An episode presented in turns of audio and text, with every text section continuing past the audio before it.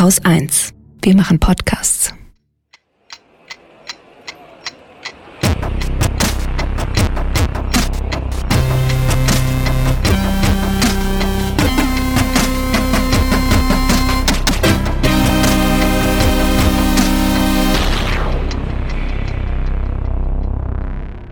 Willkommen zur Wochendämmerung vom 17. April 2020 mit Corona, einem Aufruf an Schülerinnen, Trockenheit, Yvonne Gebauer, Islamisten, Spargel tötet, der Inflation, Geflüchteten, Heuschrecken. Spielstraßen. Und Katrin Rönecke. Und Holger Klein. Und ich habe noch Grundrecht und Südkorea dabei, aber Mist. das hat diesmal nicht so gut gepasst wie die letzten Male. Ich habe aber auch sehr viel kleinen Scheiß. Also diese Woche habe ich Ja, ich habe eigentlich auch nur kleinen Scheiß. Also es ist ja, es Kleines. passiert nur noch Corona. Ja. Ja, gefühlt. Das ist auch in den Nachrichten ja schon seit Wochen so, also Ja. bei euch bei Radio 1, dass dann, es werden ganz viele Nachrichten gesagt, alles hat mit Corona zu tun. Und Ja, am. Ende sagt der Sprecher, und weitere Nachrichten finden Sie im Corona-Blog. genau, stimmt. Also denke, Ist mir, ja, Aha. stimmt. Ich Auch mal, auch mal anmerken, mal monieren. Na gut, fangen wir mit Corona an. Die Reproduktionszahl ist gesunken. Die Reproduktionszahl ist der Wert, der angibt, wie viele Menschen ein Infizierter im Durchschnitt seinerseits wieder ansteckt. Da waren wir ja zu Beginn der Epidemie oder Pandemie hier in Deutschland bei irgendwie sowas wie drei. Die Kanzlerin hatte ja in ihrer letzten Ansprache gesagt, wir müssen äh, unter eins, also da sind 0,1 Prozent schon schlimm. Ne, ne, ne. Was ich äh, auch ein bisschen irritierend fand, dass alle sich immer auf den Wert eins kapriziert haben, weil eine Reproduktionszahl von eins heißt, die Anzahl der Infizierten bleibt konstant. Das heißt, wir würden die nächsten 25 Jahre oder sowas brauchen, um äh, diese, diese Herdenimmunität, von der sie alle so fantasieren, herzustellen. Das Robert-Koch-Institut hat jetzt gesagt, dass die Reproduktionszahl bei 0,7 liegen würde, also 0,6 bis 0,8, was irgendwie ganz toll ist. Es ist mir ein bisschen zu toll. Also ich finde das gerade ein wenig zu schön, um wahr zu sein. Also ich, äh, ja, es, es gibt halt keine besseren Quellen, aber es ist, ja, mein, mein Grützedetektor geht bei sowas immer an, weißt du, weil das ist so, hey, wir haben es geschafft und das ist, ich weiß nicht so recht. Das würde jedenfalls heißen 0,7, dass das Virus langfristig quasi austrocknet und wir irgendwann in diesem Austrocknungsprozess dahin kommen könnten, echte Eindämmungsmaßnahmen zu machen. Also nicht das Flatten the Curve, was wir gerade probieren, sondern zu sagen, okay, wir sehen einen Infizierten, wir gucken uns die Infe Infektionskette an, sperren sie alle in Quarantäne, Quarantäne und und äh, verhindern somit den, die, die weitere Ausbreitung. Ähm, ich glaube nicht daran, dass uns das gelingen wird. Ähm, weil ich glaube, dass man dazu gerade jetzt nix hätte lockern dürfen. ja. Ähm, und wenn, also wir haben ja jetzt so ein paar Lockerungen, ne, Läden bis 800 Quadratmeter, Autohäuser in Nordrhein-Westfalen dürfen die Möbelhäuser wieder aufmachen, was ganz interessant ist, wenn man sich anguckt, dass diese äh, Streeck-Studie unter anderem von einem Möbelhaus äh, fi- mitfinanziert wurde, beziehungsweise die Kampagne äh, zu dieser Studie von einem Möbelhaus mitfinanziert wurde und jetzt der nordrhein-westfälische Ministerpräsident die Möbelhäuser wieder aufmacht. Das ist bestimmt aber auch nur ein dummer Zufall, dass das passiert ist. Ich finde das falsch, mit den Schulen wieder anzufangen bei der Lockerung, weil ich nach wie vor der festen Überzeugung bin, dass man Kinder und Jugendliche nicht kontrollieren kann, egal welche Maßnahmen man da macht. Ähm, also wie gesagt, ich bezweifle, dass uns das gelingen wird, äh, jetzt mittel- und langfristig unter, unter einer Reproduktionszahl von eins zu bleiben, weil ich fest davon überzeugt bin, dass die Menschen unvorsichtig werden, je besser das Wetter wird. Klar. Und die Schulen sind wieder auf oder zumindest zum Teil wieder auf. Wir können wieder shoppen gehen, klar, mit Abstand und so. Aber Ja, aber schon da geht's ja los. Ich war diese Woche shoppen am Dienstag. sch- shoppen, Es war ja halt Supermarkt. Ich, ich Klamotten mach, und so, was man halt so. ich mache das schon nur einmal pro Woche, weil Mhm. ich so wenig wie möglich irgendwie mich äh, irgendeiner möglichen Gefahr aussetzen möchte. Und ähm, ich war im Supermarkt und ich war wirklich geschockt. Also ich war wirklich irritiert, wie viele Leute da drin waren. Also die haben zwar Schilder hängen, bitte haltet Abstand. Es sollten nicht zu viele gleichzeitig im Supermarkt sein. Es gab aber niemanden, der das kontrolliert hätte. Insofern waren viel zu viele Menschen da drin. Man konnte sich gar nicht aus dem Weg gehen. Es ging nicht. Also wir waren uns alle viel zu nah, hätte ich nicht so einen, so einen Schal mit Filter und allem Pipapo drin gehabt. Oder angehabt, hätte ich, glaube ich, fluchtartig das Gebäude wieder verlassen unter diesen mhm. Umständen. Und die meisten anderen hatten natürlich keinen Mundschutz, sondern sind einfach so da drin rumgelaufen. Und das ist auch was, was mich zu meinem Aufruf an die Schülerinnen und Schüler bringt. Es ist ja jetzt ähm, von Bundesland zu Bundesland sehr verschieden. Ich weiß von Berlin einigermaßen, wie es weitergeht. Ich finde es eine Katastrophe, was hier beschlossen wurde. Ähm, Im Grunde wurde vorgestern den Abiturientinnen und Abiturienten gesagt, dass sie gefälligst nächste Woche Montag auf der Matte zu stehen und ihre Prüfungen zu schreiben. Das ist so geil, oder? Ich, ey, Leute. Ah. Das kann man doch nicht bringen. Also ganz ehrlich, aber okay. Nehmen wir mal an, die waren so schlau und haben sich in den letzten Wochen darauf vorbereitet Mhm. Also gehen wir mal von den strebsamsten Schülerinnen und Schülern aus, die wir kennen. Und ist ja auch oft in diesen Jahrgängen, die kurz vorm Schulabschluss sind, sind die ja sehr bestrebt. Also hört man ja auch immer wieder. Ähm, trotzdem, ja, äh, ja. Ist ja auch, ist ja auch die Frage, in was für einem Haushalt du lebst. Ne? Wenn du natürlich in der Prenzlauer ja, Berger Altbauwohnung mit fünf Zimmern lebst, zu vier Personen, dann kannst du dich auch prima auf dein Abi vorbereiten. Aber wenn du irgendwo in einer Tempelhofer zweieinhalb Zimmerwohnung mit drei Personen lebst, dann ist das schon deutlich schwieriger. Oder du also hast ein Geschwisterkind, das den ganzen Tag rumschreit. Ja, zum Beispiel. Also da gibt es diverse Möglichkeiten, egal.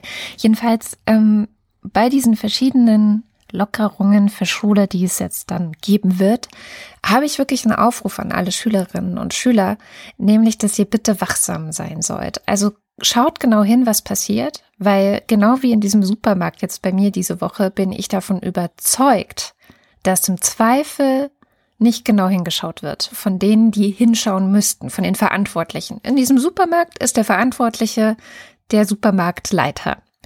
Und sind aber auch die Leute, die da arbeiten, die müssten eigentlich auch sagen, das geht so nicht. Aber gut, das, den, den lasse ich das nicht an, den bin ich einfach nur da dankbar. Da arbeiten ja viel zu wenige. Ja, also du musst doch viel mehr Personal haben. Du musst, du musst doch sowas wie Einlasskontrollen und, ja, genau. und, und ständige ja. Streifengänge und sowas machen. Manche Supermärkte haben das und haben mhm. Einlasskontrollen. Das ist mir äh, auch schon passiert, dass ich dann wie vom Berghain in so einer langen Schlange stand und dann wurde einer nach dem anderen reingelassen. Das finde ich okay. Also das würde ich auch machen und ich finde es eigentlich auch richtig, das so zu machen. Naja, egal.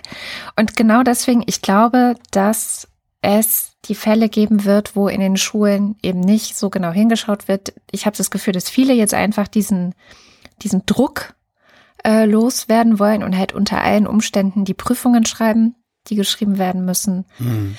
Ich kann es sogar ein Stück weit verstehen, ja. Ich nicht. So ein bisschen. Ich, ich überhaupt nicht. Also, also es kommt ja auch von den Eltern teilweise. Ne? Es gibt ja auch so die Eltern, ähm, die sagen, sie wollen, dass das weitergeht, dass eine Verlässlichkeit ist, dass ihre Kinder sich nach der ganzen Sache äh, bei den Unis bewerben können und so. Das hängt ja vieles mit dran. Ja, ja. Das, äh, ja, ich, ich weiß. Kann's nicht, aber ich, ich habe auch keine Kinder. Ist, ich bin da wahrscheinlich auch völlig falscher Ratgeber. Aber ich kann das, ich kann das noch nicht mal im Ansatz nachvollziehen. Mein Gott, dann schreiben die ihr Abi halt in einem halben Jahr. Ja, ja, klar.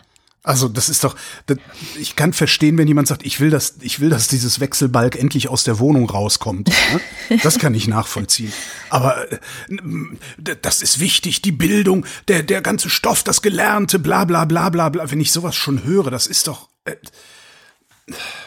Jedenfalls, also wenn ihr ja. Schülerinnen und Schüler an solchen Schulen seid oder ihr seid Eltern von Schülerinnen und Schülern, dann passt einfach auf. Und wenn irgendwas halt nicht passt, sondern es zu eng ist, zu viele Leute gleichzeitig auf dem Klo sind. Ich weiß nicht, wie sie das regeln wollen, wenn morgens die Leute überhaupt, in, also die, die Schülerinnen und Schüler in die Schule reinkommen. Ja, da müsste es eigentlich auch eine Einlasskontrolle geben, dass nicht zu viele gleichzeitig durch die Tür gehen und so. Diese ganzen Sachen, passt auf, seid wachsam und wenn was nicht stimmt und wenn was nicht in Ordnung ist, dann sagt es. Ja, geht zur Polizei, geht zur Presse, sagt es euren Eltern, schreibt meinetwegen der Wochendämmerung, ist mir auch egal. Aber werdet da laut, weil ich glaube, das ist jetzt ganz, ganz wichtig, dass man da mhm. eben nicht wegschaut, sondern dass man sagt, hier, so nicht. Nee, also wir sind doch nicht, das ist, das hat sowas von Versuchskaninchen. Du hast es doch auf Twitter auch geschrieben, so, ne? Schulpflicht äh, hat Mama getötet oder wie war das? Ja, und woran ist deine Mutter gestorben? An Schulpflicht. Ja, genau. Und also das ist halt das, das ist halt, das ist, ist halt auch das, was ich daran so problematisch finde. Ähm, es ist halt nicht so, dass gesagt wird, so wir machen jetzt die Läden wieder auf, entscheiden Sie selbst, ob Sie einkaufen gehen oder nicht, ja? sondern wir machen die Schulen wieder auf, damit hast du Schulpflicht, damit bist du verpflichtet, dein Kind dahin zu schicken, letztlich. Es gibt wohl irgendwo auch Regelungen, wo gesagt wird, nee, ihr müsst nicht. Mhm. Aber das geht dann erst recht zu Lasten derer, die nicht hingehen. Also ich meine, letztendlich, es fühlt sich das alles so an, als wäre das ja im Grunde eine Entscheidung zugunsten des Bildungsbürgertums mit großen Wohnungen. Ja, weil deren Kinder mhm. gehen als Gewinner aus dieser Situation raus, wenn sie sich nicht infizieren und ihre Familie mitnehmen. Ja. Ich kann das nicht verstehen, wirklich nicht. Ich finde, wenn man was lockert, dann fängt man mit der Gastronomie an. Weil das kannst du kontrollieren. Da kannst du wirklich sagen, so, die Trattoria räumt jetzt einfach mal die Hälfte ihrer Tische raus und macht so viel Platz zwischen den anderen Tischen, dass das passt. Das Personal wird vernünftig mit, mit, mit Schutzzeugs ausgestattet. Äh, es gibt keine frischen Salate, sondern alles muss gekocht werden oder weiß der Geier was. Mm, da, gibt doch Pizza, man, da ist heiß genug genau, im Ofen. genau. Da, da finde ich, hätte man irgendwie einen viel besseren Ansatz gehabt, um ein bisschen Druck das, aus dem Kessel zu nehmen. Ich denke, das wird peu à peu kommen. Ich glaube, dass das auch alles, ich, ich bin auch erst sehr empört gewesen. Es gab ja auch was auf Twitter rumging, diese Yvonne Gebauer, die Schulminister oder Bildungsministerin in mhm. NRW von der FDP, die da ein bisschen aus dem Zusammenhang zitiert wird, ähm, so dass es so klingt, als würde sie gefragt, ja, was ist denn, wenn Kinder sich infizieren in der Schule?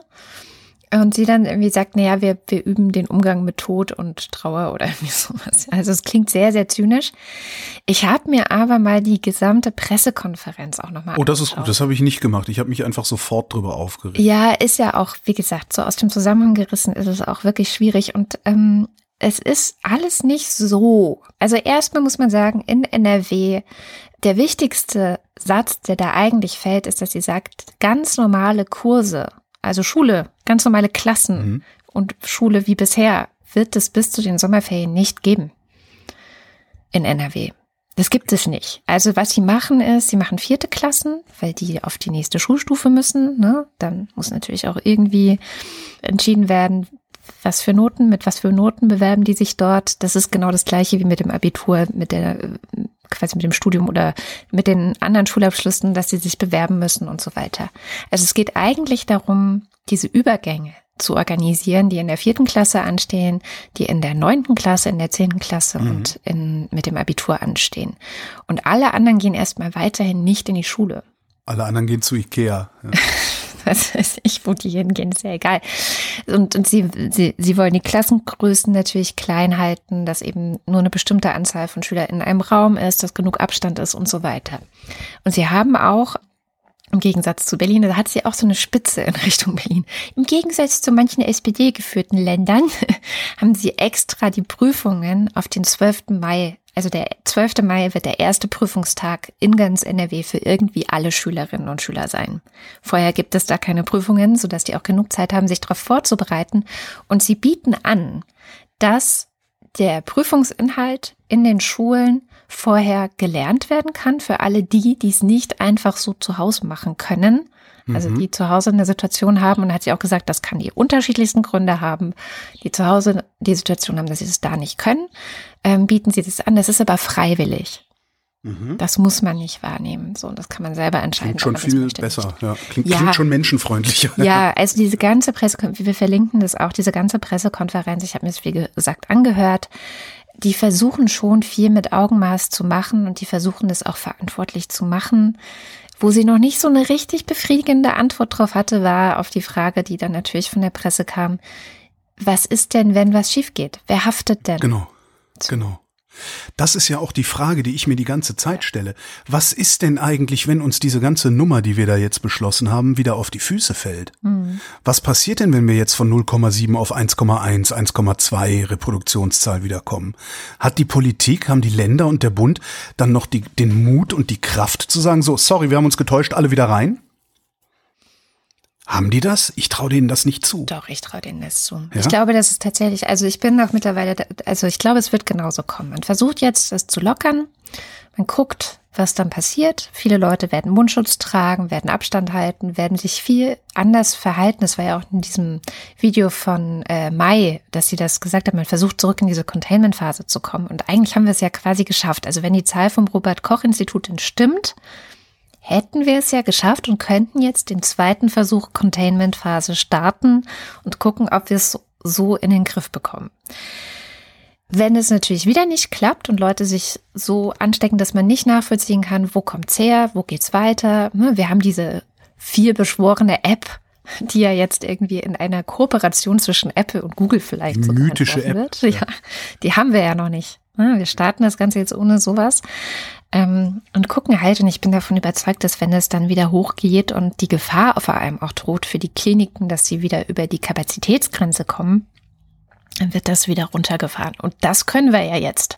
Und jetzt hat Spahn ja gesagt, ich zitiere, bei der derzeit stabilen Corona-Lage sind wir in der Lage, den Regelbetrieb im Krankenhaus wieder anlaufen zu lassen.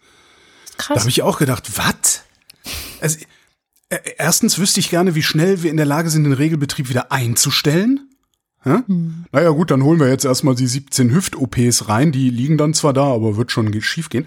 Und ich habe irgendwie auch das Gefühl, dass es sinnvoller sein könnte, das Krankenhauspersonal zu entlasten. Einfach mal zu sagen, okay, hier läuft alles so ruhig. Wir machen jetzt mal hier nur noch 70 Prozent. Ja?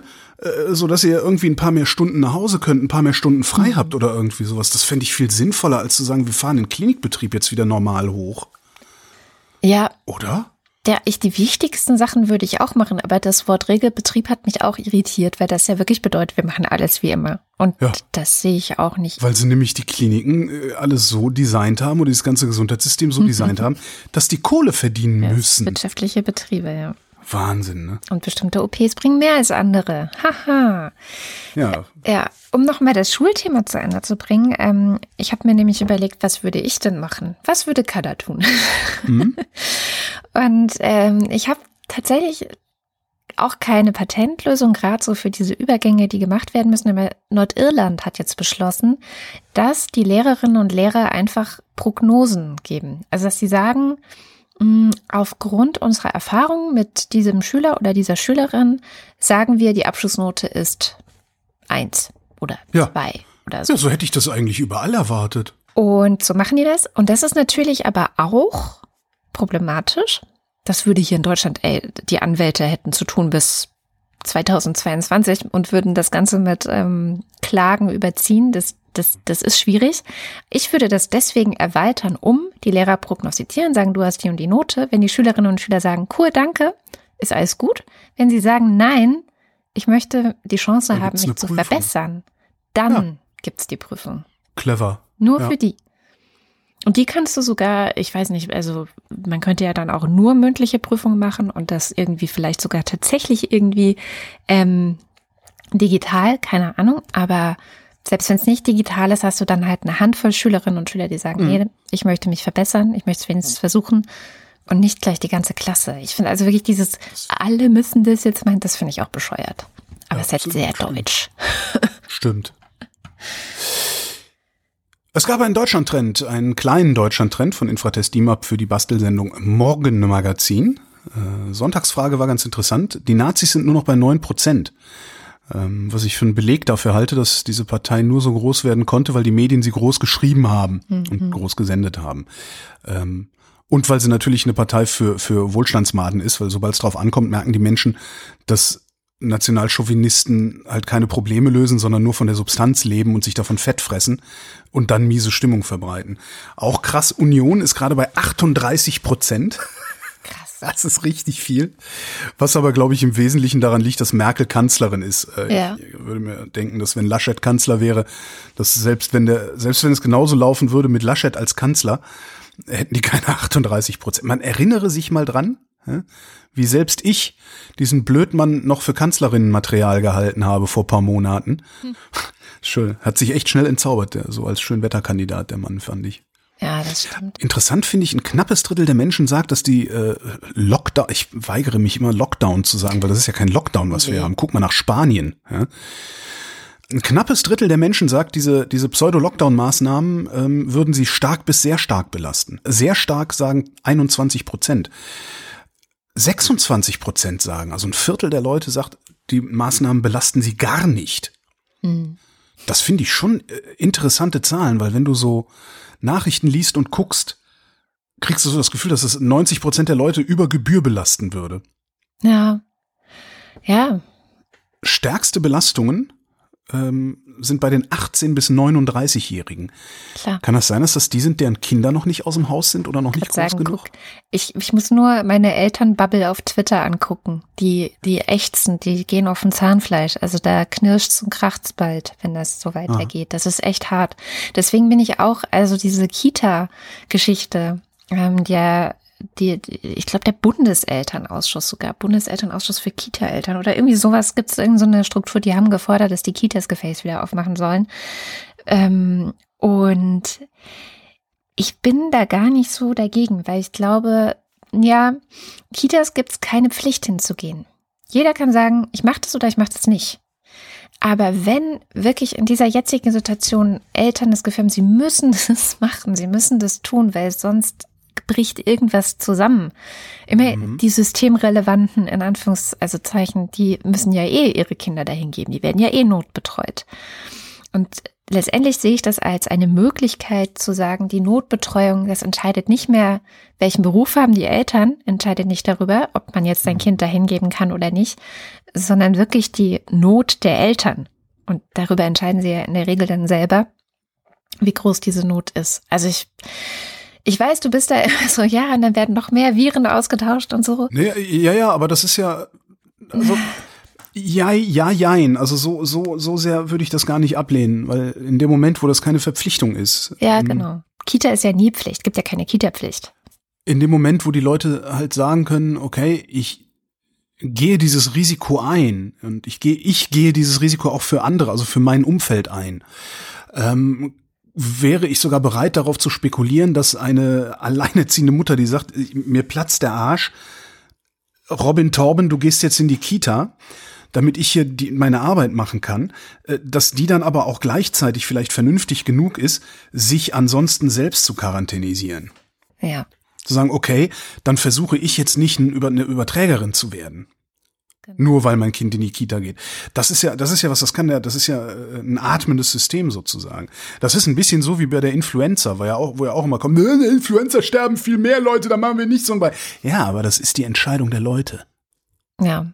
ja? Es ist die Entscheidung der Leute, eine Impfung äh, zu machen oder oder sowas. Ne? Und das ist nochmal noch mal einen anderen, anderen, das ist finde ich ein Unterschied. Also in dem Moment hat man es ja in der Hand. Oder hat es jemand in der Hand? In dem Moment kann ich auch auf jemanden einwirken und kann sagen, wenn du dein Kind in die Kita schickst, kannst du machen, dann sehen wir uns aber nicht mehr. Ja. ja das, das, genau. das gibt mir ja auch ein bisschen Kontrolle zurück. Von daher finde ich die Idee gar nicht so schlecht. Das ist auch sowieso, also wir, wir, diskutieren das ja bei uns ja auch. Wir haben ja Kinder und wenn ihr jetzt wieder in die Schule müssten und natürlich spielen wir dann die Szenarien durch. Was bedeutet das dann? Ja, dann bedeutet das, dass die eben ihre Großeltern nicht sehen, dass die Großeltern erst wieder sehen können, wenn sie zwei Wochen zu Hause waren, weil vielleicht Ferien waren oder sonst irgendwas. Dann kann man die mal wieder sehen.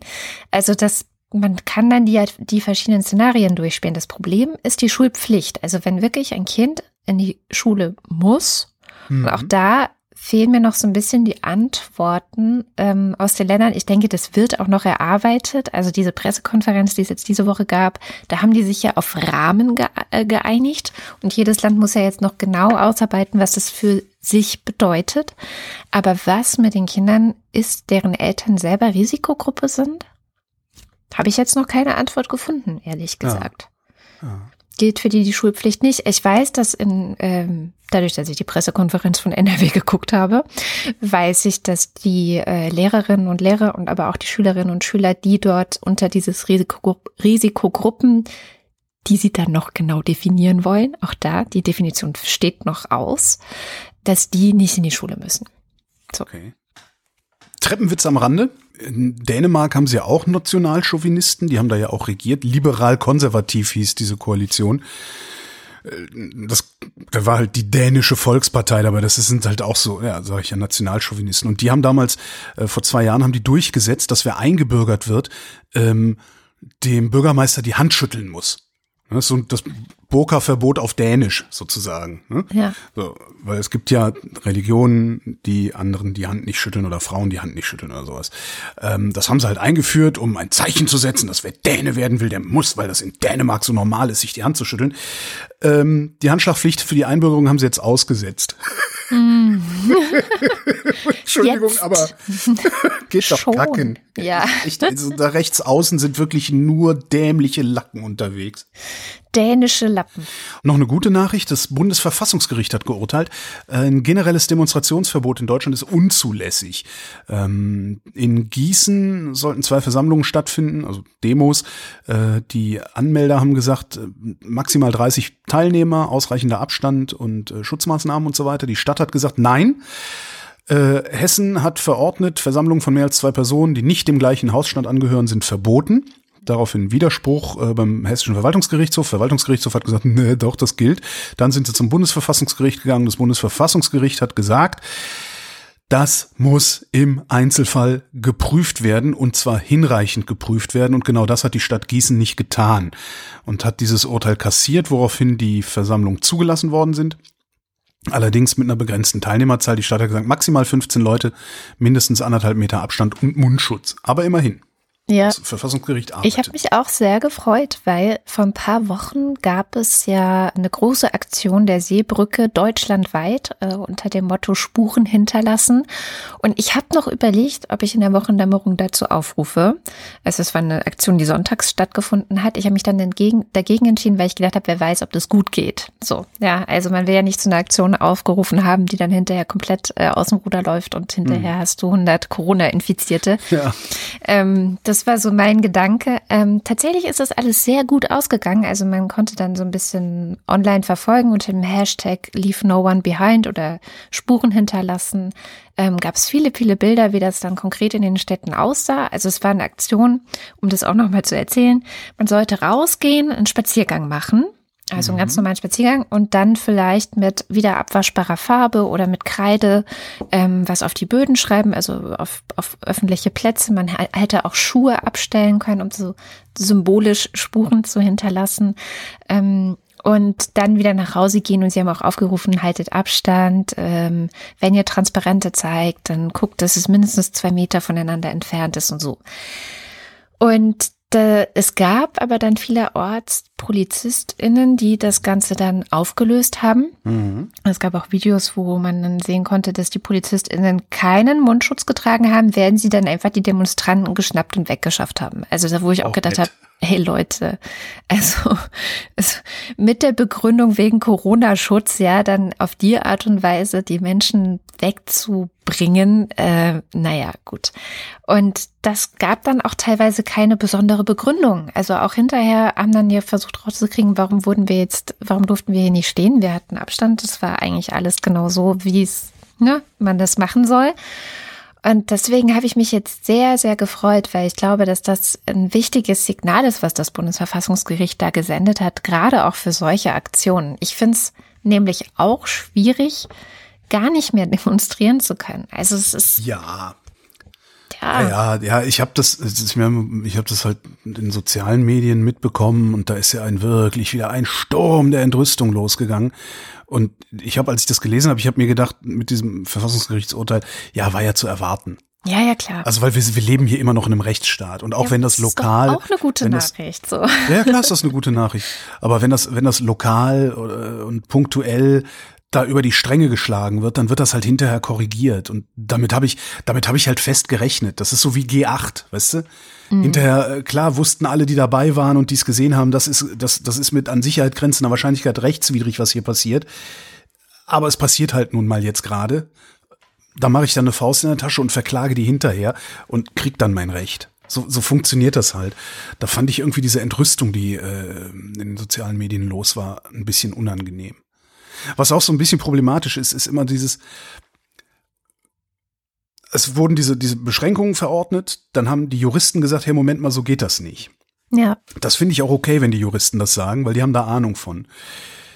Wenn das jetzt unter den Juristen bleiben würde, ja, bei den Fachleuten bleiben würde, wäre das ja alles kein Problem. Das Problem ist, das schwappt dann immer sofort raus zu irgendwelchen Laien, die sich dann empörte, laute Urteile erlauben. Und das ist, glaube ich, immer so ein bisschen kompliziert. aber ich Ich meine, das finde Gleiche das- machen wir hier auch natürlich ich mit äh, sagen, den finde Lockerungen. auch, ne? ich finde auch, dass ähm, Grundrechte jetzt nicht nur für Juristen sind, sondern ähm, eigentlich für alle. Das ist richtig, aber ich glaube, es ist nochmal ein Unterschied zu sagen, ich misstraue den Menschen, dass sie es schaffen, durch Verhaltensänderungen die Reproduktionszahl niedrig zu halten. Oder ob ich sage, wir leben in einem Polizeistaat. Das ja, klar. finde ich, ja, ich, naja. Ich weiß, glaube ich, was du meinst und trotzdem, ich, ich finde es schon gut. Also es, es braucht gesellschaftliche Debatten und da darf es auch mal ähm, meinetwegen mal empört zu gehen. Ich, manchmal mag ich das mehr, manchmal weniger. Und deswegen ist es jetzt einfach auch klar, es gibt jetzt diese Entscheidung vom Bundesverfassungsgericht. Es ist natürlich trotzdem vieles immer noch nicht klar, weil wenn dann in Gießen zum Beispiel gesagt werden kann, dann 15 Leute, ja, dann kannst du die Demo eigentlich auch gleich abblasen, finde ich. Also und auch mit 15 Leuten kann man auch eine Kreuzung blockieren. Das stimmt. Vor allen Dingen, wenn die so weit auseinanderstehen müssen. Naja, also es ist immer noch so ein bisschen, hm, ich weiß nicht, ob das das ist, was, dies, was das Bundesverfassungsgericht gemeint hat. Das müsste es dann halt auch wieder entscheiden. Hier, ich habe eine schlechte Nachricht noch. Und dann können wir gerne das Thema Corona auch lassen. Obwohl, nee, die anderen, ach Mensch, es ist wirklich schwierig. Ich habe tatsächlich jetzt nichts mehr mit Corona. Also nur noch was, was, nee, aber nichts, was Corona unmittelbar ist, nur noch hm. mittelbar. Nee, die schlechte Nachricht ist, dass es jetzt tatsächlich den ersten Spargelerntehelfer aus Rumänien gibt, der an Covid-19 auf einem Spargelhof in Baden-Württemberg gestorben ist. Ähm, man geht davon aus, dass der sich in Deutschland angesteckt hat. Es ist einer der wenigen gewesen, die bevor wir im März gesagt haben, hier darf keiner mehr rein und ähm, mhm. also der vorher schon da war. Und ähm, ich ja, also es gibt noch nicht so wahnsinnig viel um diesen Fall drum herum. Es ist, wie gesagt, offensichtlich so, dass er sich in Deutschland angesteckt hat. Und es gibt jetzt sehr, sehr viele Fragen, die dieser Fall aufwirft, von denen ich hoffe, dass die Politik eine Antwort darauf findet, weil die erste Frage zum Beispiel wäre, wie sind eigentlich die Leute untergebracht auf diesen Höfen? Also, was man so hört, sind zum Beispiel Mehrbettzimmer da keine Seltenheit. Und die ganzen Maßnahmen, die es gibt, also die werden ja jetzt eingeflogen, die Erntehelfer, das wurde ja extra erlaubt, 80.000 dürfen ja irgendwie kommen. Aber die Maßnahmen, die es gibt, betreffen eigentlich nur den Schutz der deutschen Bevölkerung. Äh, die dürfen zum Beispiel ihren Hof nicht verlassen, die ersten 14 Tage, wenn sie hier sind. Und ähm, aber wer schützt sie denn? Also wie sind Sie denn eigentlich geschützt? Wie sind Sie davor geschützt, dass Sie sich irgendwie bei irgendwem mit der Krankheit anstecken und so weiter? Also das, das ist anscheinend nicht weiter geklärt. Und auch, was ich richtig krass fand, ähm, die Erntehelfer, die schon hier sind, zum Beispiel aus Rumänien, die können nur zurück, wenn ihr Arbeitgeber den Flug zahlt. Entschuldigung. Ernsthaft? Das ja? ist doch ekelhaft. Ja? Ich, ich habe bei sowas, äh, wenn ich sowas höre, auch so rumänische Erntehelfer und tralalala, wo du sagst, wie sind die eigentlich untergebracht? Ich habe da ein, ein, ein, ein Bild immer wieder im Kopf, das aus einem äh, Dossier in der Zeit stammt. Das ist mittlerweile auch sechs Jahre her, dass äh, das veröffentlicht wurde. Das war ein Dossier über ähm, die Schlachthöfe, also die großen Schlachtbetriebe hier in Deutschland, wie die mit den osteuropäischen Arbeitern umgehen was ja damals 2014, also mir waren die Tiere immer egal, ne, sag ich dazu. Als ich diesen Artikel gelesen habe, wie da auch mit den Menschen umgegangen wird, die dieses Fleisch produzieren, da war bei mir so die Grenze erreicht, was ziemlich spät ist, das gebe ich zu, aber da war bei mir die Grenze erreicht zu sagen, ich kaufe kein Fleisch mehr, dessen Herkunft ich nicht nachvollziehen kann. Ich kaufe kein Fleisch, das aus Großschlachthöfen kommt. Das äh, geht nicht mehr. Und solche Bilder habe ich dann immer im Kopf. Und was ich da das eindrucksvollste Bild fand, war, dass die Leute halt in alten Schweineställen untergebracht werden in, ne, so in Stockbetten in Schweineställen, äh, unter anderem mit der Begründung, naja, die sind von zu Hause, sind die solche hygienischen Verhältnisse ja gewohnt. Ja. Ja, und manche leben halt auch in Erdlöchern im Wald, in Deutschland. Mhm. Und das ist so, wenn ich an Erntehelfer aus Osteuropa denke. Wahrscheinlich tue ich da den Bauern Unrecht, aber ja, das ist ja, genau das Bild. Wahrscheinlich schon. Den meisten ja. wahrscheinlich schon, aber ich glaube, dieser, dieser Fall jetzt hier, ich hoffe, dass der dazu beitragen kann. Ähm, der Bauernverband zum Beispiel sagt, ja, ja, also dadurch, dass es jetzt so wenig sind und so, stehen die ja viel besser da denn je, weil sich die Bauern quasi streiten, wer bekommt denn jetzt die wenigen Erntehelfer, die überhaupt da sind und so. Also mhm. es ist so, die Verhandlungsposition der Erntehelfer sei so gut wie noch nie sozusagen, ja. Aber wenn ich, wie gesagt, allein diese Tatsache, dass die nur zurück können, wenn der Arbeitgeber den Flug zahlt, zumindest die aus Rumänien, weil die rumänische Regierung sagt, nee, hier darf keiner landen, es sei denn, es ist eben ein solcher Charterflug, der von diesen Arbeitgebern gezahlt wurde, dann können sie ja wieder rein. Allein das finde ich bringt diese Leute in eine so unmögliche Abhängigkeit von ihrem Arbeitgeber. Das kann nicht sein. Also das sind so, ja, das ist natürlich auch alles wahrscheinlich eine ungewöhnliche Situation. Man muss jetzt nach und nach Lösungen für die verschiedenen Probleme finden. Aber die muss man halt, glaube ich, wirklich auch finden, weil 80.000 Leute hier reinzuholen und nur dafür zu sorgen, dass die eigene Bevölkerung geschützt ist, aber nicht dafür zu sorgen, was eigentlich mit denen ist und wie die geschützt werden, hielte ich für sehr, sehr makaber. Ist es, ja. Aber so sind wir, oder? Ich weiß es nicht. Ich hoffe immer nicht. Ich hoffe nicht. Kommen wir zu etwas völlig anderem. Ja. In Nordrhein-Westfalen haben sie eine islamistische Terrorzelle ausgehoben. Vier Leute ähm, die sich letztes Jahr im Januar dem IS angeschlossen haben, um Terroranschläge zu verüben. Äh, die scheinen in ihrer Vorbereitung schon recht weit ge gewesen zu sein, wollten äh, Einrichtungen der US-Streitkräfte attackieren ähm, und äh, einzelne Personen töten, die sich islamkritisch geäußert hätten. Äh, alle diese Verdächtigen, die sie festgenommen haben, sind Tadschiken. Habe ich gedacht, Tadschikistan was wissen wir eigentlich über Tadschikistan? Zum Beispiel, Katrin, wo liegt eigentlich Tadschikistan?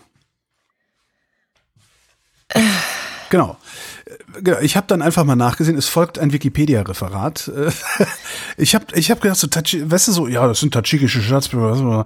Das, gucken wir mal. Irgendwo also Tadschikistan. so bei Afghanistan, oder? Ja, so ungefähr. Tadschikistan äh, ist eine der ehemaligen Sowjetrepubliken. Ja, das wusste ich. Ähm, deren Gründung im Übrigen auch mit einem Bürgerkrieg zu tun hatte. Sechs Jahre hatten die Bürgerkrieg, bei dem haben sich im Wesentlichen drei Clans gekloppt um die Vorherrschaft im Land. Und äh, die Clans waren zufälligerweise, zumindest las ich das so, zufälligerweise Postkommunisten, Liberale und Muslime.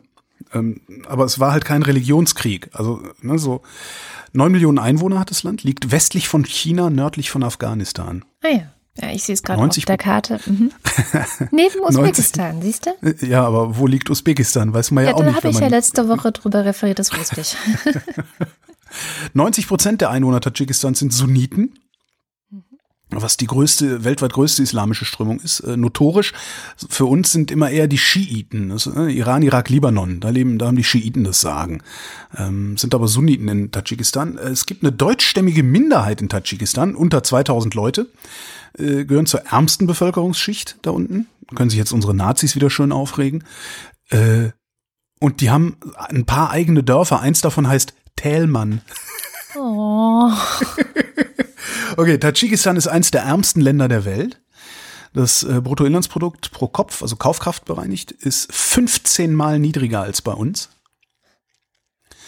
Ähm, Im Wesentlichen machen die Bergbau, Metallverarbeitung, Landwirtschaft und ähm, es gibt Schätzungen, die davon ausgehen, dass die Rücküberweisungen von Auslandstadschiken 50 Prozent der tadschikischen Wirtschaftsleistung ausmachen. Wow, ja, krass. Was schon echt hart ist. Ne? Ist ein, der Staat ist als natürlich eine Republik. Tatsächlich ist es ein autoritärer Staat und zwar ein sehr autoritärer Staat. Es gibt vom Economist den Demokratieindex. Da stehen hm. 167 Länder drauf. Tadschikistan steht auf 167. Auf dem letzten, äh, auf 160, Verzeihung, auf 167 steht Nordkorea. Die Bundesrepublik auf Platz 13, die USA auf Platz 25. Kurzreferat Tadschikistan. Ende.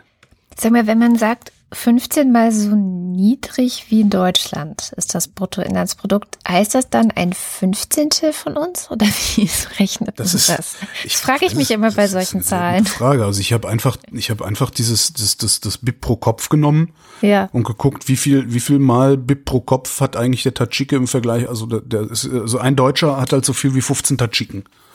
Okay. Also geteilt. Wahrscheinlich in 15, ja, würde ich jetzt mal. Ne? Gut.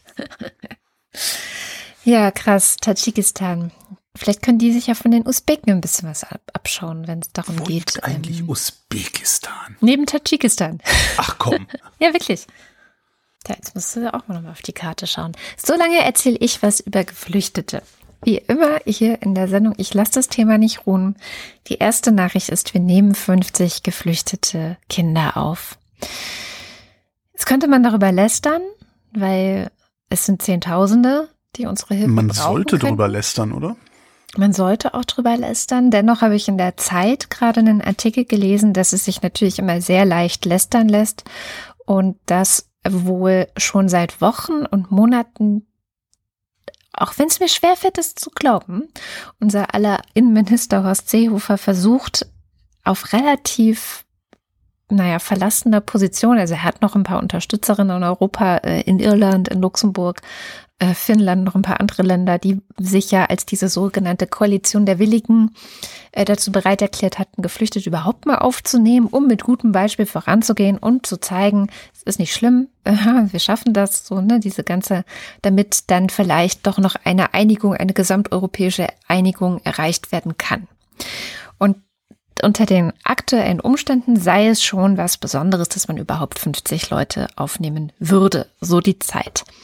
Natürlich muss man dann fragen, wie es auch Margarete Stokowski diese Woche in ihrer Kolumne getan hat, wie kann, wie kann es sein, dass 50 Geflüchtete so schwierig sind und 80.000 Erntehelfer machen wir einfach mal so, so, ja, also, wo, warum, was, wie, warum? Das ist die Frage ist nicht geklärt.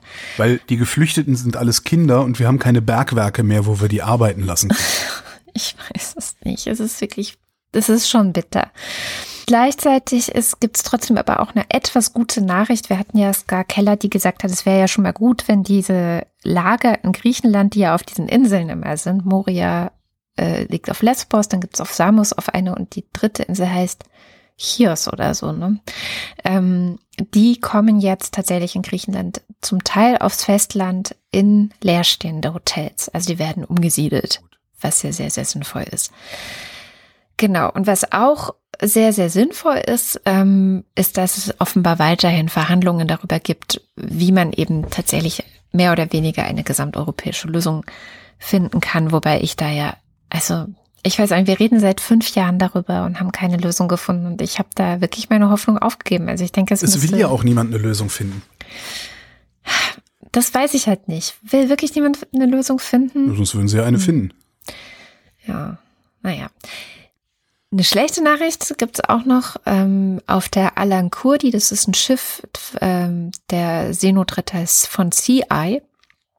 Sind gerade 140 Geflüchtete und können nicht anlegen.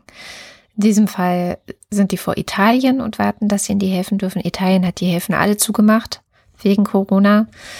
Ähm, und die Situation dort ist wohl sehr, sehr dramatisch. Und es gibt auch noch andere Flüchtlingsschiffe, die gerade nirgendwo in Europa anliegen können. Und ich glaube, es gab den ersten Selbstmord jetzt auch auf einem dieser Schiffe, weil es einfach, ja, wahnsinnig angespannte Lage ist. Eine gute Nachricht äh, kommt aus Berlin.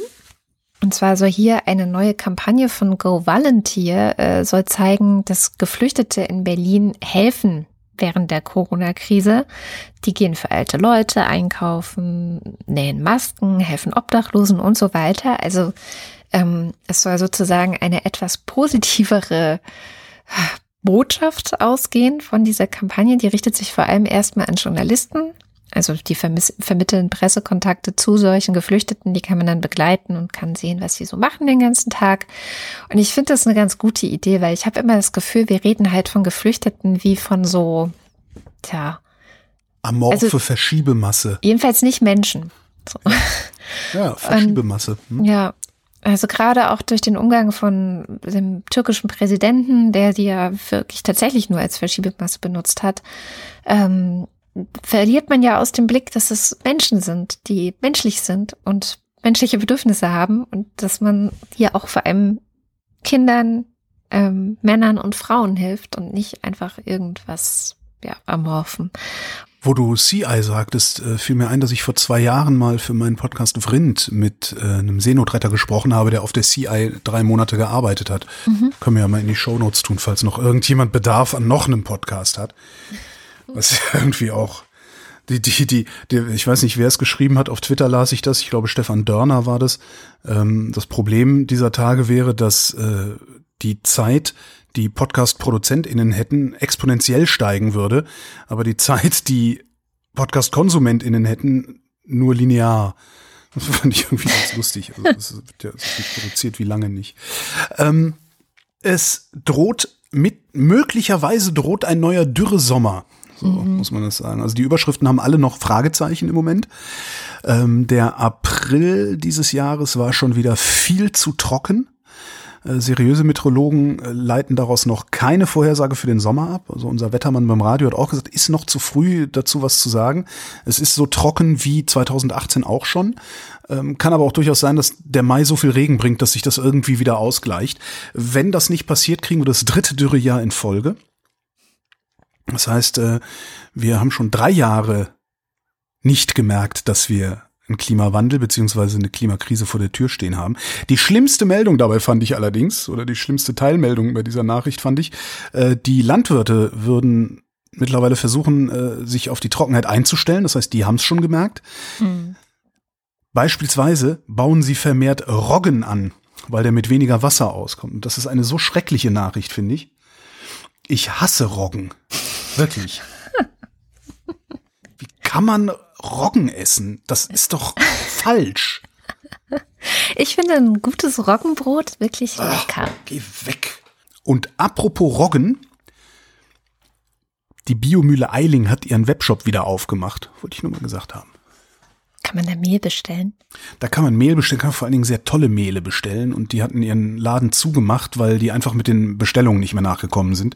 Und äh, der ist jetzt wieder offen. Habe ich direkt, also ich habe schon bestellt, darum sage ich es jetzt im Podcast. Sehr gut. Ich werde bestellen, bevor ich die Sendung veröffentliche. äh, Aber kein Roggen. Nee. Hier aus Kreuzberg, es ist nur mal ein kleines Corona-Thema. Aus Kreuzberg kommt eine gute Idee und zwar wollen die wegen Corona und weil die Spielplätze gesperrt sind, Spielstraßen einrichten. Ja, sicher. Ähm, ja, sicher, ich denke auch. Also es ist so eine kleine Idee mit, ich finde, Potenzial bitte in die gesamte Republik auszustrahlen, vor allem erstmal nach Friedrichshain. Ähm, Noch genug Stadtautobahnen und sechsspurige Tangenten. Da sollen die Leute Auto fahren, der Rest ist für die Menschen. Das Problem ist, dass im Moment ja nicht so wirklich viel weniger Autos unterwegs sind. Also wenn man mal so den Verkehrs, die Verkehrsnachrichten hört, hat man das Gefühl, dass die Bahnen natürlich nicht mehr fahren, aber alle jetzt halt Auto fahren. Und ähm, das merkt man teilweise auch in den Kiezen. Aber ich glaube schon, dass man noch mehr machen kann mit Spielstraßen, weil ist mir auch aufgefallen, hier ist direkt um die Ecke nämlich eine Spielstraße. Und das funktioniert ja super. Also da ist ja dann viel mehr Platz und Raum. Dann kann Kinder irgendwie Tennis, Federball malen mit Kreide oder was weiß ich. Oder in um, ausreichendem Abstand äh, andere Menschen passieren. Ne? Ja. Hm. Naja, das, also ja. ich, ich laufe durch die Spielstraße und das geht super. Ja, da ist einfach viel das, Platz. Ich also, würde mir auch ja. wünschen, dass das, dass das so eine Lehre ist, die wir daraus ziehen, dass wir sagen, so, wir, wir, wir behalten das jetzt alles bei, wir weiten das jetzt alles aus. Diese Pop-up-Radwege, die jetzt äh, hier in Berlin entstehen, dass die einfach mal da behalten werden. Was soll, warum sollen Autos äh, vier, sechs Spuren haben? Macht das weg. Ja, aber dann muss ich eine Viertelstunde länger unterwegs sein, um zu, zu meinem Ziel zu. Ja, dann musst du halt eine Viertelstunde früher losfahren. Du willst ja Auto fahren. Wobei ich das ja. in jetzigen Zeiten nachvollziehen kann. Ich würde ja. den Teufel tun, jetzt in die S-Bahn zu steigen. Aber Fahrradfahren kann man. Aber ich doch. bin paranoid. Fahrradfahren kann man, ja kann man super. Wobei es da ja auch so gerüchtelt gerade, dass da äh, durch das Ausatmen sich das so schlimm weit verbreitet. Aber das ist nur ein Gerücht. Also es gibt da so eine Berechnung aus Belgien, was überall Studie genannt wird, was keine Studie ist, mhm. sondern ich glaube, es ist so eine Simulation, so eine Ausbreitungssimulation gewesen, wo äh, jetzt alle nervös geworden sind. Was man teilweise auch zurecht sein kann, also wenn du auf dem Tempelhofer Feld rumläufst, Fahrradfahrer scheinen irgendwie einen an der Klatsche zu haben. Die radeln halt wirklich in so einem halben Meter Abstand an dir vorbei. Vor allen Dingen die Rennradler. Also, weißt du, die Leute, die sich lächerliche Klamotten anziehen, weil sie ernsthaft Fahrrad fahren wollen. Wo man auch nochmal drüber diskutieren müsste. Naja. Schauen wir nochmal über den eigenen Tellerrand hinaus. Und zwar nach Südkorea. Südkorea Och. hat uns nämlich diese Woche die Scham mitgebracht. Ähm, das ist Ihr Beitrag zu den Nachrichten aus aller Welt. Ich hätte ja gedacht, dass die Scham und Südkorea mitgebracht hat, aber siehst du, man, hätte ich jetzt auch nicht gedacht. Da muss ich jetzt kurz drüber nachdenken. Aber jetzt habe ich es verstanden. Jedenfalls wurde in Südkorea gewählt, und zwar ein neues Parlament. Mhm. Und das ausgerechnet jetzt, also so mitten drin, drin in dieser Corona-Pandemie. Und ähm, was das Ergebnis davon war und was wir vielleicht alle daraus lernen können, vor allem auch die Demokratien auf dieser Welt, die auch bevorstehende Parlamentswahlen haben, das erzählt uns die Scham. Trotz der Pandemie lag die Beteiligung nach Angaben der Wahlkommission bei mehr als 65 Prozent. Damit war es tatsächlich die höchste Quote bei Wahlen in dem Land seit 28 Jahren. Insgesamt hatten sich Kandidatinnen und Kandidaten von 41 Parteien für die Wahl registrieren lassen und zahlreiche Kleinparteien wurden tatsächlich auch noch neu gegründet. Bei einem Land von ungefähr 44 Millionen Wahlberechtigten aber musste die Regierung in Corona-Zeiten natürlich hier sehr, sehr, sehr strenge Sicherheitsvorkehrungen an der Wahlurne anordnen. Millionen hatten bereits schon vorher per Briefwahl gewählt. Und für die, die dann vor Ort erschienen, da hat man an alles und jeden denken müssen und gedacht. Natürlich so weit wie es geht. Die Behörden hatten einerseits die Wähler aufgerufen, neben Atemschutzmasken auch Gummihandschuhe zu tragen, sowie mindestens einen Abstand zu anderen Wählerinnen und Wählern zu halten. Vor allen Wahllokalen gab es tatsächlich auch Fiebermessungen und dann, wenn einige Wählerinnen und Wähler eine etwas höhere Körpertemperatur hatten, wurden sie zu speziellen Kabinen gebracht, die danach sofort desinfiziert wurden. Darüber hinaus sollten die unter Quarantäne stehenden Wählerinnen und Wähler unmittelbar nach der offiziellen Schließung der Wahllokale in speziellen Wahlkabinen wählen. Also man merkt, man hat an jede Gruppe, betroffene Gruppe in Corona-Zeiten gedacht und ähm, hierfür äh, einen sehr ausgefeilten und detaillierten Plan gemacht. Das Ergebnis der Parlamentswahl ähm, war zudem auch eine sehr, sehr deutliche. Wissen jetzt bereits schon vielleicht viele, die Regierungspartei von Präsident Moon Jae-in hat nun die absolute Mehrheit erreicht. Das ist in dem Fall sehr bemerkenswert, oder eben auch wichtig, denn vor wenigen Monaten noch, also vor der Corona-Krise, stand der Staatschef massiv in der Kritik. Einerseits wegen zu geringem Wirtschaftswachstum, wegen Skandalen und Machtmissbrauch sowie seiner relativ gemäßigten Haltung im Konflikt mit dem Nachbarn Nordkorea.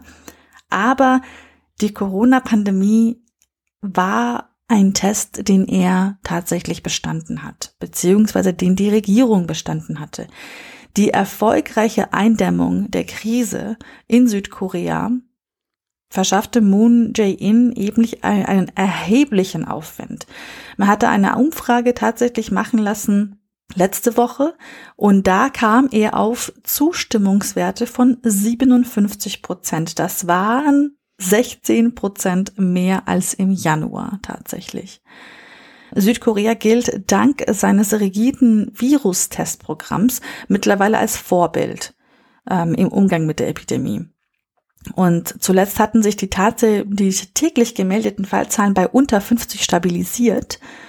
Und man muss natürlich aber auch ein bisschen vorsichtig sein, denn auch tatsächlich gestern kam zeitgleich auch die Meldung raus, dass ähm, einige Personen, also tatsächlich 141 Personen haben sich mit dem Virus noch einmal neu infiziert.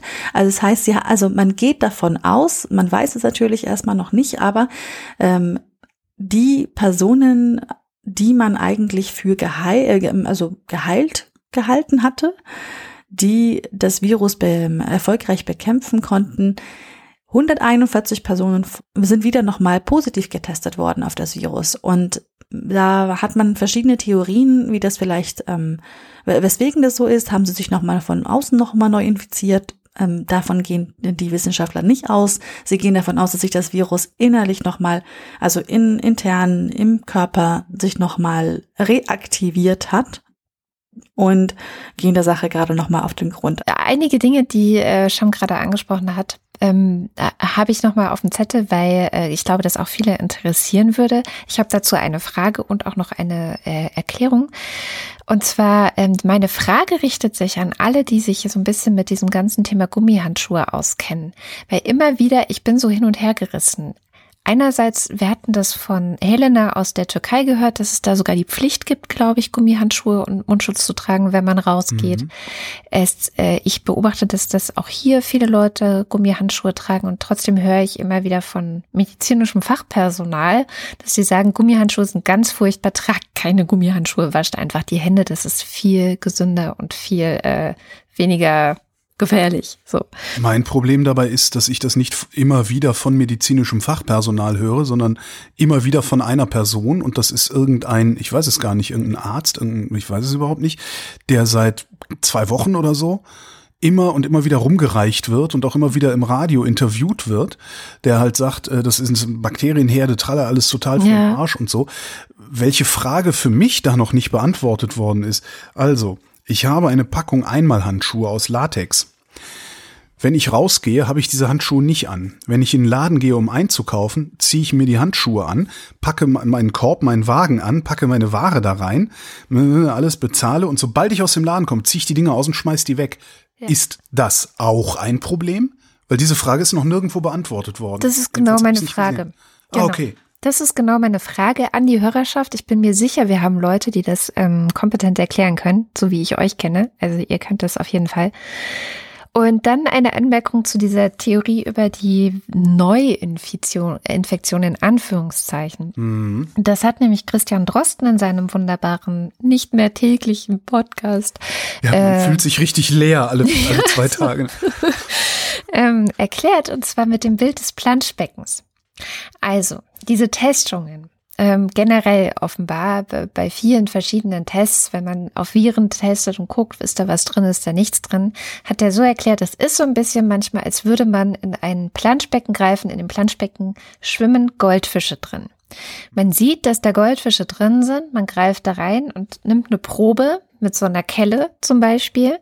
Und dann kann es sein, dass wenn man so einfach eine Kelle reintut, ohne zu gucken, mit verbundenen Augen, und man nimmt einfach die Probe, dass man eine Kelle ohne Goldfisch erwischt.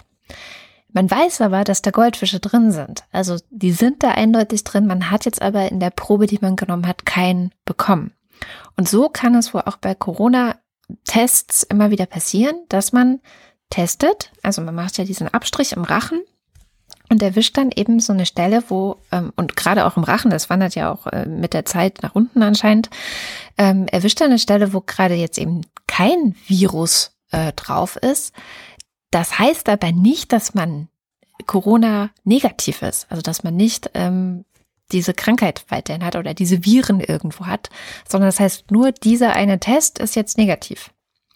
Wenn man das nächste Mal wieder ins Planschbecken sozusagen greift, kann es passieren, dass man wieder einen Goldfisch erwischt. Und das heißt nicht, dass man zwischendrin gesund war und jetzt wieder krank geworden ist, sondern das heißt einfach höchstwahrscheinlich nur, so war seine Einordnung, dass in diesem Fall jetzt der Virus wieder da nachweisbar war in diesem einen Test und dass er wahrscheinlich einfach die ganze Zeit zwischendrin auch da war. Kommen wir zur Inflation. Die ist nämlich auf dem Rückzug. Hm. Ähm, Im März hatten wir 1,4 Prozent, im Februar hatten wir noch 1,7. Ähm, Im Wesentlichen führen sie das zurück auf das billige Öl. Teurer geworden sind Nahrungsmittel. Fleisch und Fleischwaren, also Bärchenwurst und Obst sind 8,8 Prozent teurer geworden, was ziemlich heftig ist. Ähm, 2019 hatten wir eine Inflationsrate von 1,4 Prozent. Für dieses Jahr erwarten sie 0,6 Prozent. Ich bin mal gespannt, was da passiert. Das nur so als Information nebenbei, weil ich dachte, haben wir auch mal was anderes als Corona. Noch einen habe ich in Ostafrika. Das hatten wir schon vor ein paar Monaten. Da sind die Heuschreckenschwärme unterwegs und fressen alles kahl. Jetzt hat es stark geregnet zuletzt in Ostafrika und äh, darüber sind die Heuschreckenschwärme wieder gewachsen. Die Ernährungs- und Landwirtschaftsorganisation der Vereinten Nationen, FAO heißt die, äh, sagt, ein Schwarm von einem Quadratmeter Größe kann pro Tag die Ernte von 35.000 Menschen, also für die Ernährung von 35.000 Menschen fressen.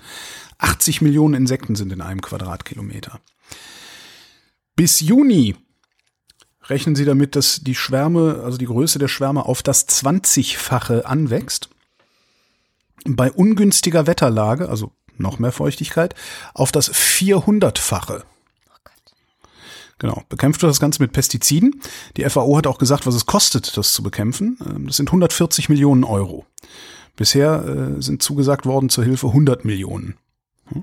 Hm? Das World Food Program hat gesagt, die Folgekosten der Plage wären 15 Mal so groß wie die Kosten für deren Bekämpfung. Das heißt äh, mindestens 1,5 Milliarden. Und jetzt nochmal, warum ich das überhaupt für so eine wesentliche Meldung halte und so viel mit den Zahlen hantiere. 140 Millionen, ja, um die Nahrungsversorgung von paar Millionen Menschen zu schützen, kriegen wir nicht zusammen.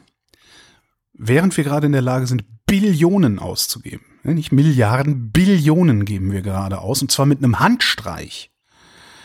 Wegen dieser Corona-Folgen. Was ich jetzt überhaupt nicht in Abrede stellen will, dass wir das tun sollten. Aber ich finde, wenn wir 1000 Milliarden irgendwo hingeben können, dann haben wir bestimmt auch noch irgendwo 100 Millionen rumliegen, weil dann sind es halt immer noch 999.000 Milliarden Zillionen. Ja, mir ist das ein bisschen peinlich, dass wir diese Kohle nicht zusammenkriegen. Da wollte ich eigentlich drauf hinaus. Ja. Ähm, das bringt mich zu einem Aufruf, der uns erreicht hat. Und zwar ein Bündnis verschiedener Hilfsorganisationen hat eine Spendenaktion gestartet. Die Aktion Deutschland hilft. Und äh, es sind über 20 Organisationen, die eh schon in verschiedenen Ländern unterwegs sind und da verschiedene Infrastrukturen. Ich sagen, gestartet, die gibt's doch schon lange, ne?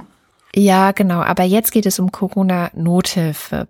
Ähm, die wollen zum Beispiel Handwaschstellen errichten, Sanitärmaterial, Hygienekits äh, zur Verfügung stellen. Sie wollen natürlich aufklären auch, ähm, wie man sich vor dem Virus schützen kann. Äh, es soll technische Systeme zur Unterstützung des Ganzen geben, also dass man per SMS äh, Informationen verbreiten kann, mobile Ärzteteams, ähm, Impfungen für Kinder gegen andere vermeidbare Krankheiten und so weiter. Sie arbeiten aber auch in Deutschland unter anderem betreiben einige der Organisationen Krankenhäuser und Pflegeeinrichtungen, unterstützen auch die Kliniken mit verschiedenen medizinischen Geräten und Material, ähm, haben Screening-Zentren aufgebaut und auch Screening-Fahrzeuge für potenziell Erkrankte bauen sie auf.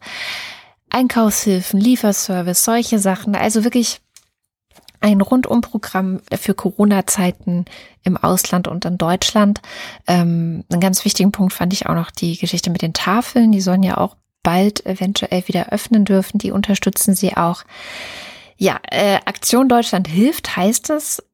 Einfach mal im Internet eingeben, die Webseite aktiondeutschlandhilft.de und vielleicht auch einfach mal gucken, welche Organisationen sind es. Ähm, Finde ich die gut? Finde ich das gut, was sie da machen? Und habe ich vielleicht ein paar Euro übrig? Wir bekommen übrigens für diesen Aufruf hier gerade kein Geld, aber ich glaube, es ist wichtig und gut, ähm, so viel wie möglich auch mal zu sagen, wo kann man denn eigentlich, wenn man Geld übrig hat und helfen möchte, weil von zu Hause kann man ansonsten ja nicht so wahnsinnig gut helfen immer, wo kann man denn vielleicht das Geld hingeben? Und damit sind wir am Ende der Sendung und wie immer am Ende der Sendung bedanken wir uns bei euch, denn ja, uns unterstützt ihr schon und ohne euch gäbe es diese Sendung auch nicht. Wenn ihr uns auch unterstützen wollt, dann schaut mal vorbei auf wochendämmerung.de. Dort gibt es unter dem Menüpunkt Unterstützen verschiedene Wege, wie ihr uns Geld zukommen lassen könnt. Zum Beispiel mit einem kleinen Dauerauftrag oder über Steady. Wer das macht über Steady bekommt als Belohnung sozusagen einen werbefreien Feed. Wir haben nicht sehr oft Werbung. Werbung, ich wollte gerade sagen, ja. Aber ähm, ja, ist das kleine bisschen, was wir zurückgeben können. Und die Ultras und der Fanclub auf Steady bekommen eine Postkarte, ein Buch und eine dankende Erwähnung am Ende jeder Sendung. Und das kommt jetzt. Dins 1. Wing Commander Lord Flashards Tagebuch. 13. April. Kolonialwarenladen hat endlich wieder Geschenkideen aus Dynamit im Angebot. Alexander Bonsack. Marc Bremer. Hans Damhorst. Oliver Delpi. Jan Dennecke. Das Gespenst des Kommunismus. Markus Dietz. Roger Eberling. Das Eigentum, das Erbrecht werden gewährleistet. Inhalt und Schranken werden durch die Gesetze bestimmt. Eigentum verpflichtet. Sein Gebrauch soll zugleich dem Wohle der Allgemeinheit dienen. Glaubst du eigentlich, ist es Absicht, dass ausgerechnet dieser Part aus dem Grundgesetz seit Wochen schon hier steht? Ach echt? Ist der, wird er gar nicht geändert? Der wird seit ein paar Wochen nicht geändert. Ich Ja, glaube ja, dass das Absicht sein könnte. Jedenfalls kommt jetzt Christopher Etzel, Andreas Freund. Erik Fröhlich, Katharina Hüll. Caro Janasch, Die Weisheit gehört zu den wenigen Dingen, die umso größer wirken, je weiter sie entfernt sind. Matthias Johansen, Arndt J. Kästner. Hannes Granold, Auch wenn die Schreihälse auf dieser Welt das Orchester dirigieren, auch wenn sie schief und taktlos wie sie sind in eure Köpfe einmarschieren, lasst sie ihre falschen Lieder schreien und keifen. Wir tanzen nicht nach braunen Pfeifen. Moste Techi. Rolf Lühring. For some not a real woman, for my immediate surroundings not a real man, but in case of doubt always rather a woman. Not easy, just me. Meine Sauerteig heißt Unzelschan und sie lässt sich leicht wieder beruhigen, doch sie ist meistens ziemlich cool. Bratfettlos mit Salamo ohne. Dominik Neise, Phanonyme Nutzerinnen. Robert Nieher, Marc Rehberg, vielen Dank für eure tolle Zusammenarbeit. Schön, dass es euch gibt. Dankeschön. Ich bin Gewinner eines Preisausschreibens. Die Preise Nummer 25 bis 30 waren je eine Erwähnung in einem Podcast. Man musste die Silben in die richtige Reihenfolge bringen. Da stand nämlich Omone Laser mit ohne los Fett, Fett, Brat, Brat. Aber es musste heißen Brat fettlos mit Salamo, Bratfett ohne. Nu, sagen Chris und Moni. Michael Salz, Jörg Scheckis empfiehlt euch folgendes. Werdet nicht Vorsitzender der Polizeigewerkschaft Schieß mich tot. Roman Schlauer. Joachim Urlas, Hat keine Termine und leicht einen Sitzen. Prost. Jens Viehweg, Lars von Hof-Hunold. Bernd W. Möller Justus Wilhelm. und der Fanclub. Kauft ihr mal Klopapier. Ich hab Kaffee und Kuchen. Das Nerdbaby und der Entdeckung, dass die Welt viel spannender ist, wenn man ganz lange kopfüber von Mamas Schoß hängt. It's the final count. Ich bin der Schrecken, der die Nacht durchflattert. Ich bin deine Lieblingshose, die dir nach vier Wochen Homeoffice nicht mehr passt. Ich bin Hachi Halef Omar Ben Hachi Abul Abbas Ibn Hachi Dawood Al-Gossara. Nico Avila, Elephants are made of elements and accidents. Anja und Jan aus Bielefeld, Johanna Bächle. Johannes Bauermann, Florian Beisel. Simone Blechschmidt, Andreas Bockisch. Markus Boslett, Klaus Breyer. Daniel Bruckhaus, Mike Bültmann. Felix und Bianca Bültmann, Muli Wanji. Nicole und Christoph. Gian Andrea Konzett. Das Pad Thai, das Pad Thai, das hat immer recht. Miriam und David. Steh fest, mein treuer Seemann, auch wenn die Wellen rollen, denn der Wind ist kalt und die Reise lang und das Boot ist lange noch nicht voll. Dirk de Poll. Bombastix der Teutone. Andreas Dietzel. Filmzitat Ding Dong, die Hexe ist tot, die Hexe ist tot, sie isst kein Brot. Spiel noch mal unser Lied. Elina Eickstedt. Markus und Julia Englert hören euch jede Woche gerne zu. Claude Fankhauser. Matthias Flader, Oliver Förster. Olli Frank. Wolfgang Fröhlich. Homeoffice geht nur mit gefesselten und geknebelten Kindern. Helge Georg. Die Muxi Girls. Ricardo Gatter. Ach, danke, Ricardo. Äh, Kaffee ist angekommen. Simon Hägler. Die Würde des Menschen ist unantastbar, hat noch keiner geschrien, bevor er abgedrückt hat. Jan Heck. Tobias Herbst. Adrian Hönig. Fallballer hübsche Gallierin. Der Gesang der Goldammer, einem kleinen gelben heimischen Vogel, hört sich an, wie wenn Mensch sagt, ich hab dich so lieb. Lasst uns demütig und dankbar sein, im besten Sinne menschlich sein. Dr. Dütsche. Hätte ich fast wieder gesagt. der Dütsche in der Schweiz. Man weiß nie, was kleine Hunde machen, in Klammern Christoph Daum. Andreas Jasper. Philipp Kaden. Captain Käffchen, auf alten Fotos sieht man immer jünger aus. Mein lieber Herr Kokoschinski. Oliver Kraus. Markus Krause. Stefan Krause. Magali Kreuzfeld. Thomas und Corina. Oliver Krüger. Oliver Kohlfing. Clemens Langhans. Sebastian Lenk. Familie Liebenau. Detmar Liesen. Florian Link. Heiko Linke. Yogi Löw. Sabine Lorenz.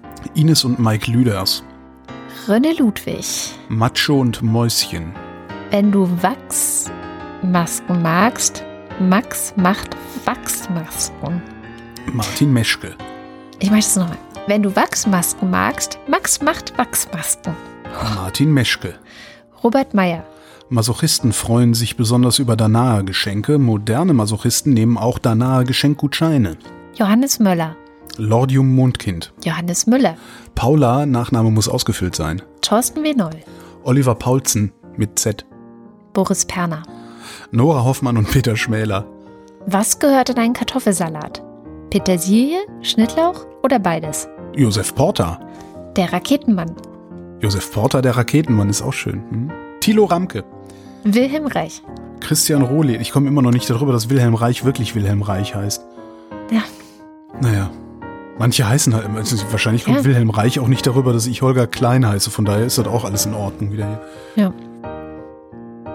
Ähm, Christian Achso, Pohle, Pia Römer, Sven Rudloff, Ruth Rutz, Jürgen Schäfer, Christian Schluck, Raimo Schmidt, Christian Schmidt. der Schommi. Niemand hat irgendjemanden zu steinigen, bevor ich nicht diese Pfeife geblasen habe. Habt ihr verstanden? Selbst wenn, und ich möchte, dass das absolut klar ist, selbst wenn irgendjemand Jehova sagt, Theresa Sievert, Ole Skambrax, Birgit Sobich, Jens Sommerfeld, Spam X Bacon, Spam Spam Sausage, Spam Spam Spam, Marie Stahn, Christian Steffen, Kickpuncher 3, The Final Kickening, Ines und Tina, Call Me Roy. Hieß er Roy? Ich weiß gar nicht. Vera und Benny, Wie oft stand schon der Mensch am Abgrund seiner Welt und sah in seinem Leben keinen Sinn und hatte in seiner Not die Götter angefleht und wusste vor Verzweiflung nicht wohin. Hilke und Nils, Huch, wir haben noch ein paar Ultras vergessen und zwar Martin Unterlechner, Jan van Winkenreue, Andrea Vogel, Jannik Völker, Heraklit von Ephesos, Elegia von Huxarien, Elegia von Huxarin, Stefan Wald. Andreas Waschk. Was? Keine Kapern? Things will get better when workers of the world unite. Tobias Wirth, Stefan Wolf, Uwe Zieling der, der fälschlicherweise annahm, die 4000 voll gemacht zu haben.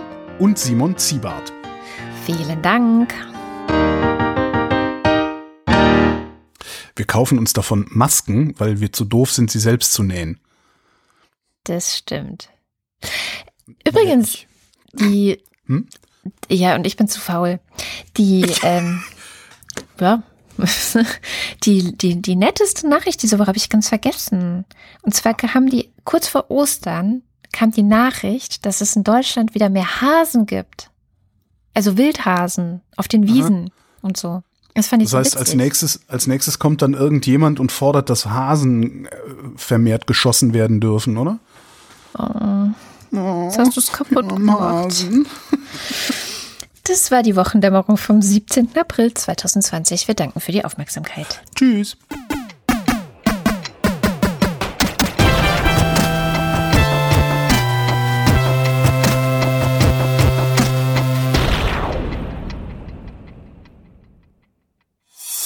Eine Produktion von Haus 1.